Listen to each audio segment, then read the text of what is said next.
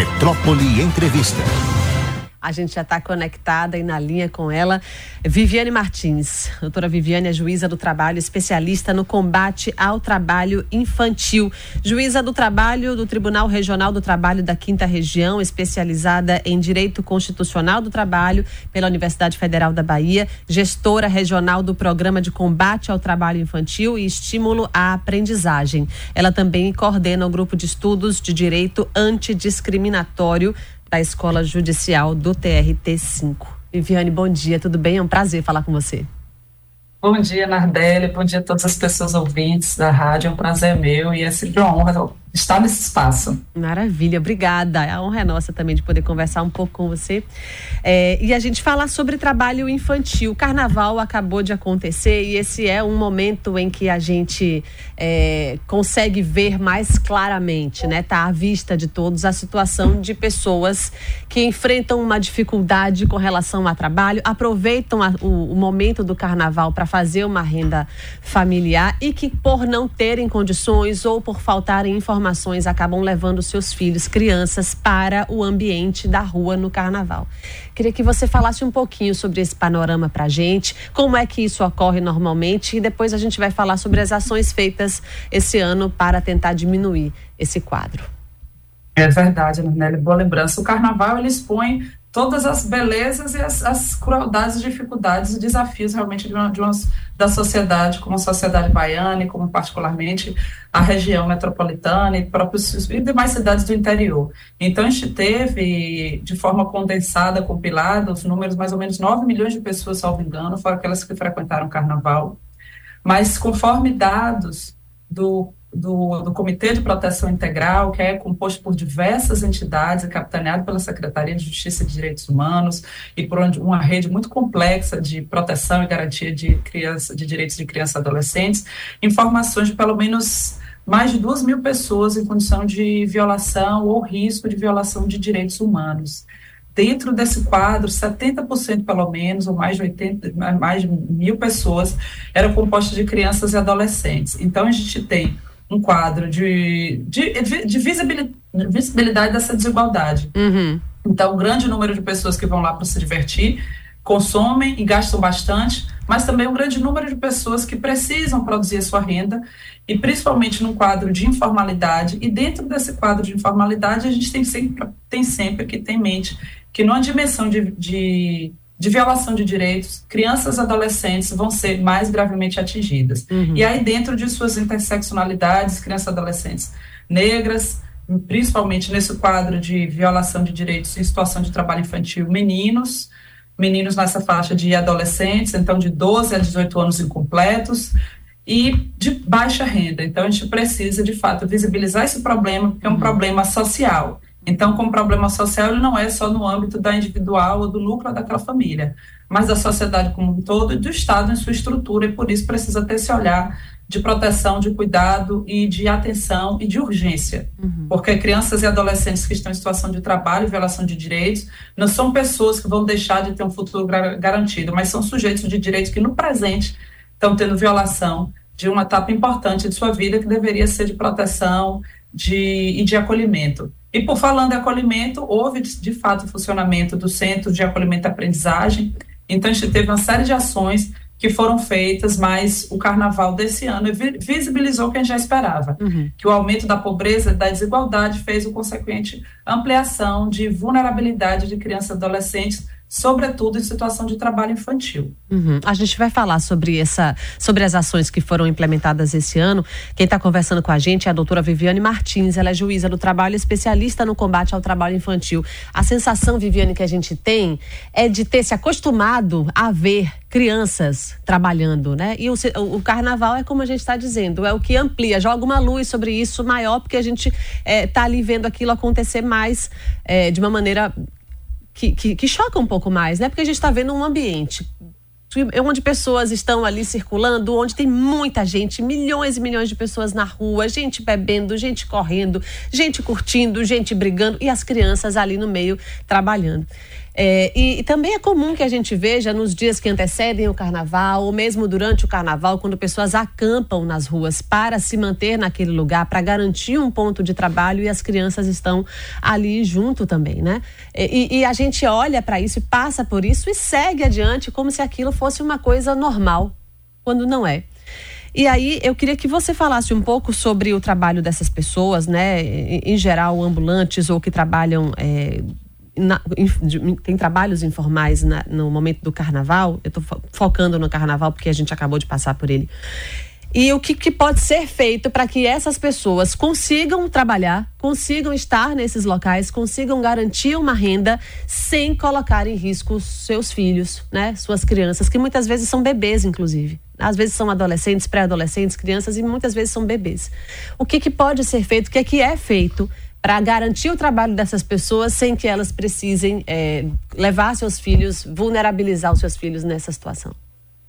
É, excelente ponderação, Mardela. Então, eu vou aproveitar, então, já pegando o gancho pelo que você provocou. Uhum. Então, a gente, a, a, a, o que a gente dá uma música de Emicida, que num dos trechos ele fala, aquele rapper, né? Uhum. Que ele fala que é, existem paisagens que acabam se, tragédias que acabam se transformando em paisagem. Sim, sim. Eu acredito que o trabalho infantil, a naturalização do trabalho infantil é uma dessas tragédias que acaba se transformando em paisagem. Sim. E aí, nessa perspectiva, é que a gente precisa compreender que o trabalho infantil, a condição de desigualdade, a vulnerabilidade de uma criança e de adolescente não é só um problema daquela família. Uhum. É um problema que deve incomodar, desassossegar e mobilizar toda a sociedade. Então, eu me incomodo, você se incomoda, a gente se compadece, mas não é só de compaixão que aquelas pessoas precisam precisam, que essas pessoas elas são mobilizadas muitas vezes à exposição de suas famílias pela tragédia em si da falta completa de perspectiva. A gente tem hoje um quadro ampliado de desigualdade, ampliado então de pobreza, e a pobreza ela vai induzir as pessoas à ausência de perspectiva e de possibilidade política. Então a gente vai ter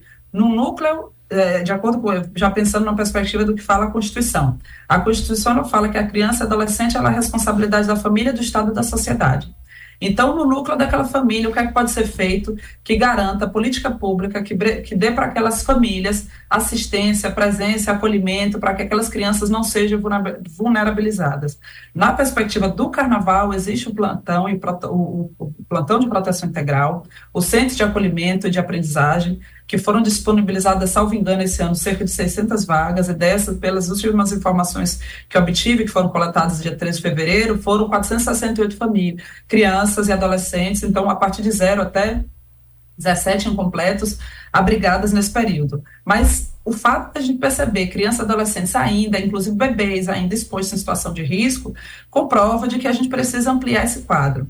No caso da sociedade, esse desassossego tem que ser coletivo. Então, é uhum. é meu, é seu, de todas as pessoas, que não é possível que a gente tenha numa cidade que recebe milhões de pessoas, com camarotes patrocinados por empresas de, dos mais variados ramos e segmentos de atividade, uhum. que a gente tenha distintos níveis de renda e de, de cultura e de, de estratos da sociedade desfilando aqui naquele percurso, e esse papel, e essa, essas pessoas não se vejam implicadas nessa responsabilidade social, coletiva e comunitária de promover pelo menos uma redução de situação de flagelo, de desigualdade, de violação de direitos. Uhum. E nas perspectivas, então, cada pessoa se questionar o que é que hoje eu posso fazer para contribuir para acabar com o trabalho infantil. É na denúncia, é na declaração do imposto de renda, destinando parte dela para fundos da criança e da adolescência, para que se reverta em política pública.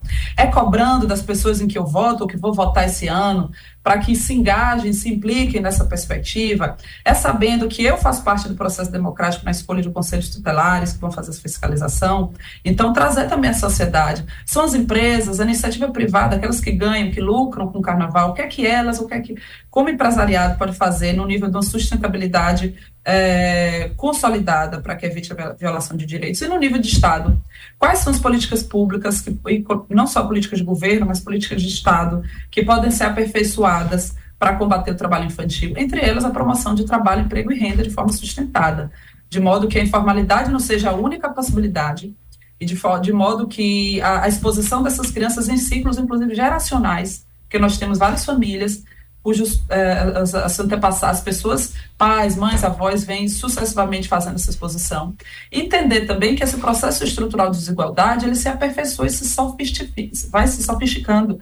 de modo que nós temos notícia de que pessoas, inclusive aí cabe um, uma investigação, uma apuração, inclusive no, na perspectiva do, da concessão das autorizações, porque a notícia de que pessoas terceirizaram as suas autorizações e aí terceirizaram explorando ou superexplorando o trabalho de outras pessoas. Então, Nossa. em que medida a gente se incomoda com a superexploração do trabalho humano?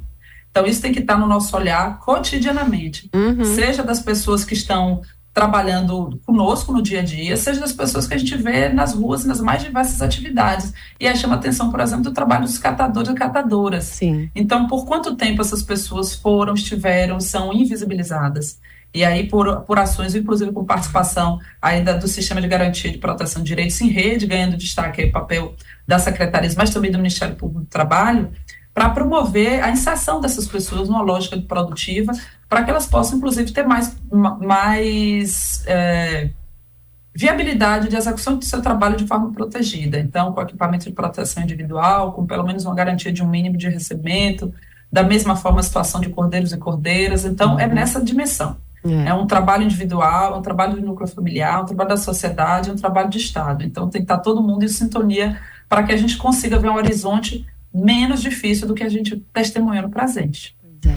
E não é uma coisa nada simples de resolver, né? É um problema bastante complexo e que tem diversas camadas é, para serem observadas e serem trabalhadas. Eu estava escutando sua fala e me lembrando de um um trailer de um documentário que eu ainda não encontrei para assistir, mas eu estou bastante curiosa para assistir, que se chama Gig, a uberização do trabalho. Aqui não tem exatamente a ver com o trabalho infantil, mas eu lembrei disso porque nesse trailer ele faz uma pergunta que provoca a gente a pensar.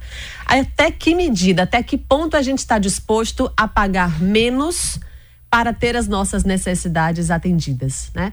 Porque a gente olha assim, ah, eu vou para aquele outro aplicativo porque a entrega é mais barata. Eu vou para aquele outro serviço porque faz uma entrega mais barata. E naquilo, as pessoas que fazem aquela entrega vão receber cada vez e cada vez menos para fazer entregas cada vez mais longas. Eu estou falando só de entrega aqui de aplicativo. Existem outros serviços que já são uberizados, que acabou virando um termo para isso e a gente vai se disponibilizar, a gente vai aceitando pagar cada vez menos para que nossa necessidade seja atendida e criando serviços que vão pagar cada vez é, de maneira menos é, digna para pessoas que estão trabalhando cada vez mais. Então a gente também é um pouco parte dessa equação, né? E, e aí, é, e a complexidade dessa questão, por exemplo, quando você fala se a gente também precisa fazer a nossa parte, seja através de uma denúncia ou, ou de alguma outra medida. E quando alguém passa, por exemplo, num semáforo e vê que tem uma mãe ou um pai, que tem uma criança que está ali também vendendo uma bala, alguma coisa, e fala assim: ah, como é que esse pai faz isso? Como é que essa mãe faz isso? Como é que leva? Mas a gente não sabe, é claro que está errado. Mas é, é tão complexa a coisa, Viviane, que a gente não sabe, de repente não tem com quem deixar, de repente é mais seguro levar do que deixar. É, não é simples, gente, não é simples. E a gente precisa. Que bom que a doutora Viviane Martins está aqui para nos ajudar a entender a complexidade dessa, dessa situação toda, para que a gente possa, como sociedade, pensar em medidas, em, em papéis que a gente pode e deve assumir para tentar diminuir o risco que crianças, bebês, crianças, pré-adolescentes e adolescentes são expostos todos os dias. E aí eu te pergunto, na nossa parte, no caso da denúncia, em que casos a gente, quais são os casos que a gente deve denunciar e como fazer isso, Viviane? Olha, todos esses casos, primeiro, parabéns por, por ter essa, essa, possibilidade de observação, porque de fato esse, esse documentário é bastante interessante uhum. e ele reflete o que a gente tem vivido aí, que é a economia de bico. Então, essa economia de bico, ela acaba sendo estimulada, inclusive por essa ideia de que você se basta, essa ideia do empreendedorismo, uhum. essa ideia que, levado ao extremo, a pessoa perde um pouco esse sentido de uma ética comunitária, coletiva, Isso. social, e que esse mundo, e aí a gente precisa ter sempre alerta, que esse mundo só se sustenta, nós somos pessoas no coletivo, individualmente nós não conseguimos realmente nos sustentar do começo ao fim da vida, então a gente tem que pensar no coletivo, na coletividade, nesse sentido de coletividade, é necessário também que a gente pense num sentido de, numa dimensão de proteção da coletividade. Então, quando você, perceber uma criança no semáforo, numa situação de, de uma feira livre, numa situação de trabalho infantil, é testemunhar uma violação de direitos de uma pessoa que é titular de direitos no presente e uma possibilidade de perpetuação do estado de pobreza e de uhum. ampliação do, de, do trabalho infantil no futuro. Então, é essa cadeia que vai fazendo com que essa pessoa saia da escola, ou seja impossibilitada, inviabilizada, inclusive, a possibilidade de estar na escola. Uhum. Consequentemente, vai ter baixa qualificação, tendo baixa qualificação, vai ter um nível de renda inferior e os seus filhos e filhas também vão ser submetidos ao trabalho infantil. Então, se a gente puder fazer parte daquela pedra, daquela aquela, aquela interrupção do ciclo no presente, isso deve ser feito.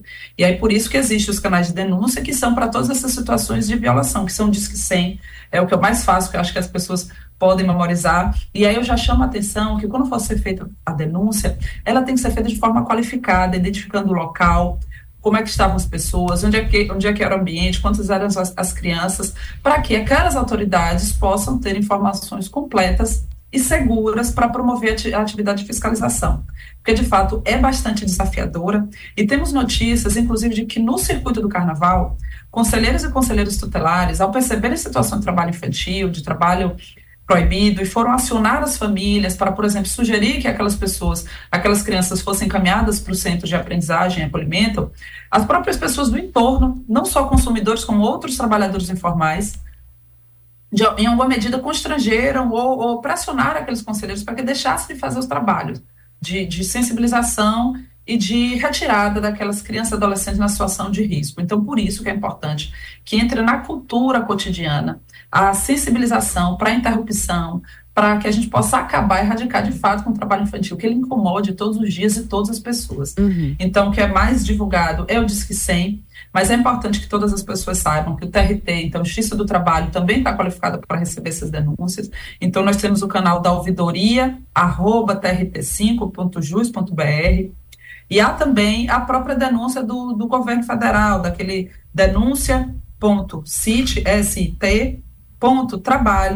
denúncia.cit.trabalho.gov.br.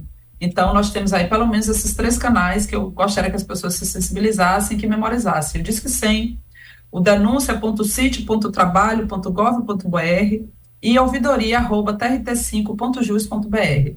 Então, são três possibilidades de denúncia que as pessoas possam, de fato, entender e se implicar nessa dinâmica que precisa ser, primeiro, de desnaturalização, e é importante que a gente chame a atenção de como o nosso olhar racista, uhum. é, preconceituoso e colonial mesmo uhum. implica em ter mais compaixão, solidariedade e respeito a determinadas situações de violação de direitos e invisibilizar o nosso olhar, dessensibilizar o olhar quando se tratam de crianças pobres, periféricas, pretas ou pardas. Então, é importante que a gente chame também a atenção disso, para que isso faz parte. É, combater o trabalho infantil é também combater o racismo que estrutura a nossa sociedade. Então, interromper esse ciclo de violência é também possibilitar um futuro antirracista para que todas as pessoas tenham possibilidade de realizar todas as suas potências. Porque essas crianças que estão hoje nessa situação de violação de direitos são pessoas que podem, gênios, talent, uhum. artistas, é, cientistas, advogados, médicos, é, esportistas, poderiam estar com um futuro desenvolvido em outra direção, se uhum. não tivesse o sequestro da infância e da adolescência pelo trabalho precoce. Perfeito, perfeito, Viviane. Agora, voltando aí à situação do carnaval, a, o que foi observado esse ano de 2024 com relação a 2023, qual é o balanço que é feito com relação a, ao trabalho infantil? Houve mais ou menos casos? Houve diminuição de registro, aumento? É, infelizmente, é, é, como eu salientei, nós recebemos o último relatório do, do, Plantão de Proteção Integral, que é uma iniciativa importantíssima, de vem de longa data, e aí capitaneada pela Secretaria de Justiça e de Direitos Humanos, mas em rede, envolvendo o Ministério Público, Ministério Público do Trabalho, Justiça do Trabalho, DERCA, Defensoria, é, Secretaria de Assistência e Desenvolvimento Social, Município pela Sempre e diversas entidades. E essas entidades presentes, conselhos tutelares, fizeram um, um, um, apanhado dos dados e deram conta, então, que a gente teve, então, mais de duas mil pessoas, é, 2.587 ocorrências em situação de violação de direitos ou de risco de violação de direitos, sendo 70% de crianças e adolescentes. Desses 70%, então, nós temos 1.819, sendo pelo menos 394 em situação de trabalho infantil, que é, foi correspondente a pelo menos 21% das violações.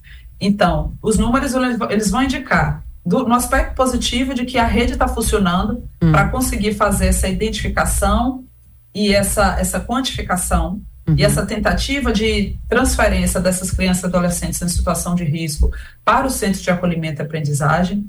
Mas isso aponta também para, de fato, a necessidade de continuação das medidas e de ampliação das medidas de proteção, já que o quadro de desigualdade de pobreza aumentou e, com ele, consequentemente, a gente vem com um, um, uma ampliação do trabalho infantil. Então, de fato, infelizmente, os números aumentaram, a rede ela está concatenada, mas a gente sempre precisa pensar numa possibilidade de melhoria. E é desse patamar que, nessa perspectiva, é muito importante que isso seja trazido pela rádio.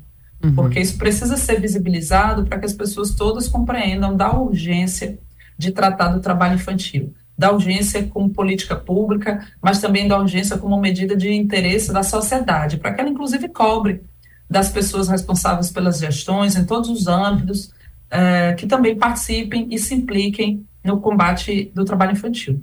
E com esses dados em mãos, a partir de agora, é, começa, já se começa a pensar em outras possibilidades para um carnaval do ano que vem? Isso é feito ao longo do ano? Isso é feito mais perto lá do final do ano, mais próximo ao próximo carnaval? É, como é que se trabalha agora essas novas medidas, essa ampliação de medidas que você mencionou, Viviane? Exatamente. Logo no, no, na terça-feira, ainda já no carnaval, foi feita a reunião no plantão integrado e diversas sugestões foram coletadas e é um esforço continuado. Então, reuniões vão sendo feitas para estabelecer de forma, de, em rede, quais são os planos ou quais são os planos de ação que podem ser ampliados ou melhorados. Hoje, por exemplo, eu já posso dizer que a rede ela não vai parando. Então, já sempre tem as, as, medidas são sempre urgentes. A gente tem hoje, por exemplo, a reunião ordinária que é do Fórum para a Erradicação do Trabalho Infantil e Proteção do Adolescente na Bahia, que é da sociedade civil, que também contempla diversos órgãos e instituições, que é o FETIPA, Bahia, e já no FETIPA hoje certamente vão ser discutidas. Então, é, eu não posso lhe dizer qual vai ser um plano estruturado, porque isso ainda está sendo uhum. maturado a partir da coleta dos dados, que é bem recente, mas não tenho dúvidas de que essa, a rede está sempre em sintonia e em diálogo para que a gente possa ampliar os trabalhos de proteção, é, de combate ao trabalho infantil e também de ampliação de aprendizagem porque a gente sabe que muitas vezes o trabalho infantil, ele de fato é uma estratégia é, utilizada pelas famílias para tentar um ganho extra de renda. Mas a gente tem também uma política pública que precisa ser adotada pelo empresariado, que é da aprendizagem, que é da contratação de aprendizes. Então a gente vai sempre pensando, e o que é que pode ser feito para erradicar, mas o que é que pode ser feito também para estimular ao ingresso protegido de adolescentes no mundo do trabalho, considerando que a aprendizagem ela pode ser ocorrida entre 14 e 29 anos. E a, a maioridade para o trabalho, trabalho é a partir dos 16, mas a depender da atividade, ela é proibida, então a gente vai ter determinadas atividades só a partir dos 18 anos. Então é um trabalho que vai sempre sendo construído nessas duas linhas. Erradicar o trabalho infantil, mas tentar viabilizar uma proteção para adolescentes para que comecem suas experiências profissionais de forma com proteção social e estruturar a rede. Por isso é importante também pensar em como esse trabalho deve ser intersetorial, transversalizado. Então, se a gente tem um quadro ampliado de informalidade, em que medida as demais secretarias devem estar implicadas e, as demais, e a iniciativa privada também se envolver na ampliação dos quadros de empregabilidade, para que as pessoas não tenham como única perspectiva a superexploração de si mesmas e de sua família no ambiente do carnaval. Então, é nessa direção, são diversas frentes, porque o trabalho é grande, já que o problema é estrutural e, uhum. e, e de grande dimensão. Complexo. E Viane, olha, quero muito te agradecer pela, pela sua fala, dizer que para nós que estamos te ouvindo e alguns também te assistindo, acho que que fica aí, primeira coisa que a gente tem que pensar é essa, essa sensibilização do nosso olhar, que anda meio anestesiado, anda meio dessensibilizado para determinadas situações de vulnerabilidade de pessoas é, de uma classe específica, de uma cor específica e de uma faixa de renda específica. E a gente precisa voltar a olhar todo mundo de uma maneira mais sensível. Então, primeira coisa para a gente é isso, mas eu queria muito te agradecer pela sua fala, pelo seu trabalho, dizer que a Metrópole está aqui à disposição para que a gente possa, é, de vez em quando, voltar a falar sobre isso, porque eu acho que o assunto precisa estar em pauta sempre para que a gente não perca esse olhar é, que é importante de estar sempre atento. Viviane, muito obrigada. Doutora Viviane Martins, juíza do trabalho. Até a próxima. Obrigada, obrigada, Adélia, a todos e todas que estão vindo. Estamos sempre à disposição, inclusive já relembro que há datas importantes se aproximando. 18 de maio, combate à exploração sexual infantil, 12 de junho, Dia Mundial de Combate ao Trabalho Infantil. Então, estamos às ordens para que a gente continue esse diálogo. A sociedade precisa estar com isso no radar também. É, pronto, de mão dupla, estamos também às ordens. Muito obrigada.